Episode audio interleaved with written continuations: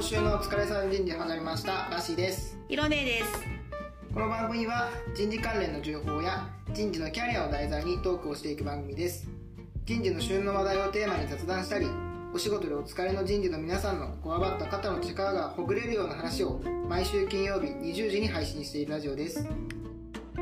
前回は2022年から2023年にかけて改正される人事労務関連のトピックスのその1というテーマでお話しさせていただきました。珍しく真面目なテーマでした。はい一つも笑いのないテーマでした。えー、今回も2022年から2023年にかけて改正される人事労務関連のトピックスのその2というテーマでお話しできればと思っております。はい今週も一つも笑いのないテーマです。お付き合いくださいそれでは行きましょうどうぞ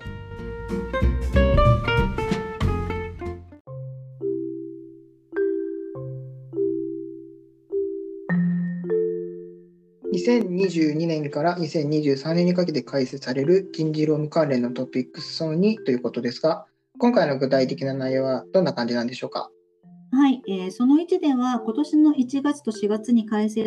される内容について整理しましたが、今回その2では、えー、今年の10月に施行される内容と、2023年4月から施行される内容を整理できればと思っています。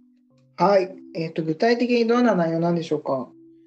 えっと、大きく3つに分けられていて、1つは育児休業の取得に関する改正、もう1つは社会保険適用の段階的拡大について、で最後が時間外労働の法定割増賃金引き上げについてです。なるほど。なんか特に最後が難しそうですね。じゃあちょっとここはぜひとも分かりやすく簡単に説明お願いします。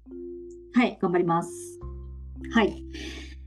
ですね、えっと、早速、えー、育児休業の取得に関する改正の1つ目ということなんですけども、これが出生時育児休業、まあ、通称ですね、産後パパ育休という名前ついてるんですけども、こちらの創設になります。うん、えっと、内容としては、えっと、この出生後8週間以内に4週間まで取得することができる休業ですね。うんで原則として休業の2週間前までの申し出によって休業の取得ができてさらにですね2回に分割して取得することも可能になります。うんうんで、えー、育児休業の取得に関する改正の2つ目が、育児休業の分割取得になります。とさっきとあの何が違うのっていう話ですけど、えっと、さっきの、えー、産後パパ育休に関しては、主にそのお父さんの、が取る育休に関してなんですけども、この、えー、2つ目のですね育児休業の分割取得というのは、えっと、お母さんの方にも、え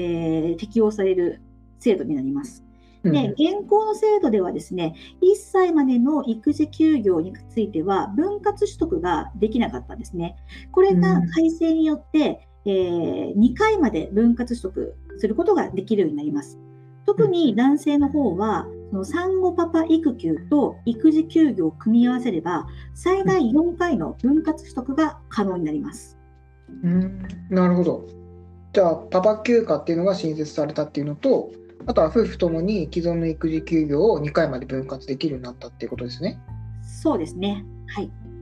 で次にその大きな、えー、トピックスの2つ目として、えー、社会保険の適用拡大というものがあります。はい、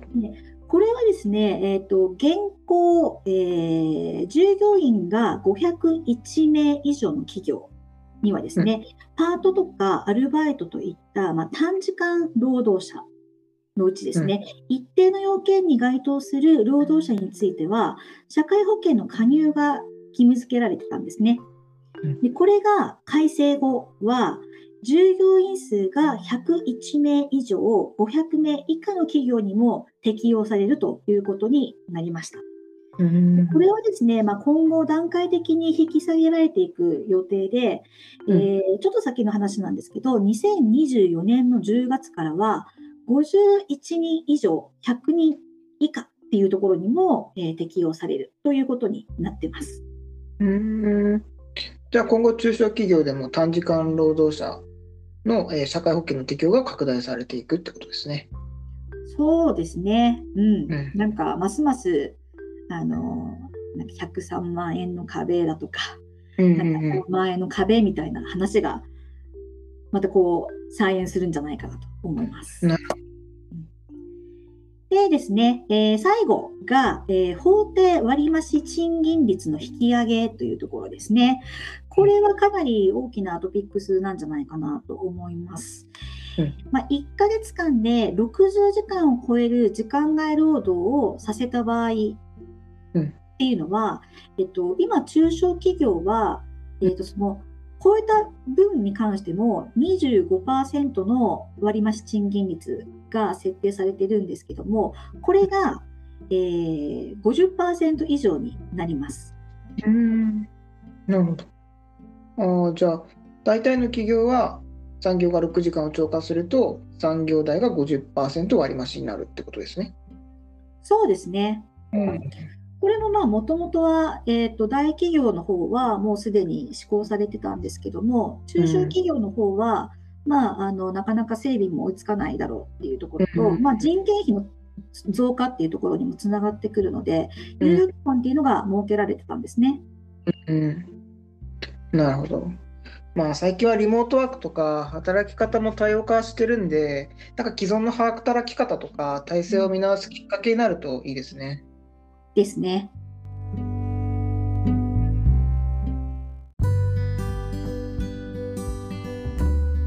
はい。というわけで、今回は2022年から2023年にかけて改正される人事労務関連のトピックスその2というテーマでお送りしました。はい、えーとても真面目なテーマが2週続いたので、別のラジオかと思った方もいらっしゃるのではないでしょうか。まあでもあの、どれも重要なトピックスですので、ぜひ押さえてもらいたい内容ですね。はい。まあ、どれもこれもですね、一筋縄ではいかないような内容なので、あのうん実務的な対策がまだ未着手だよっていう企業さんはですね、まあ、一日でも早くあの着手した方が良い良いかと思います。うん、そうですね。えーではですね、えー次回は、えー採用手法の歴史を振り返るをテーマにお話しできればと思っております。はい。それでは皆さん、来週もお楽しみに。バイバイ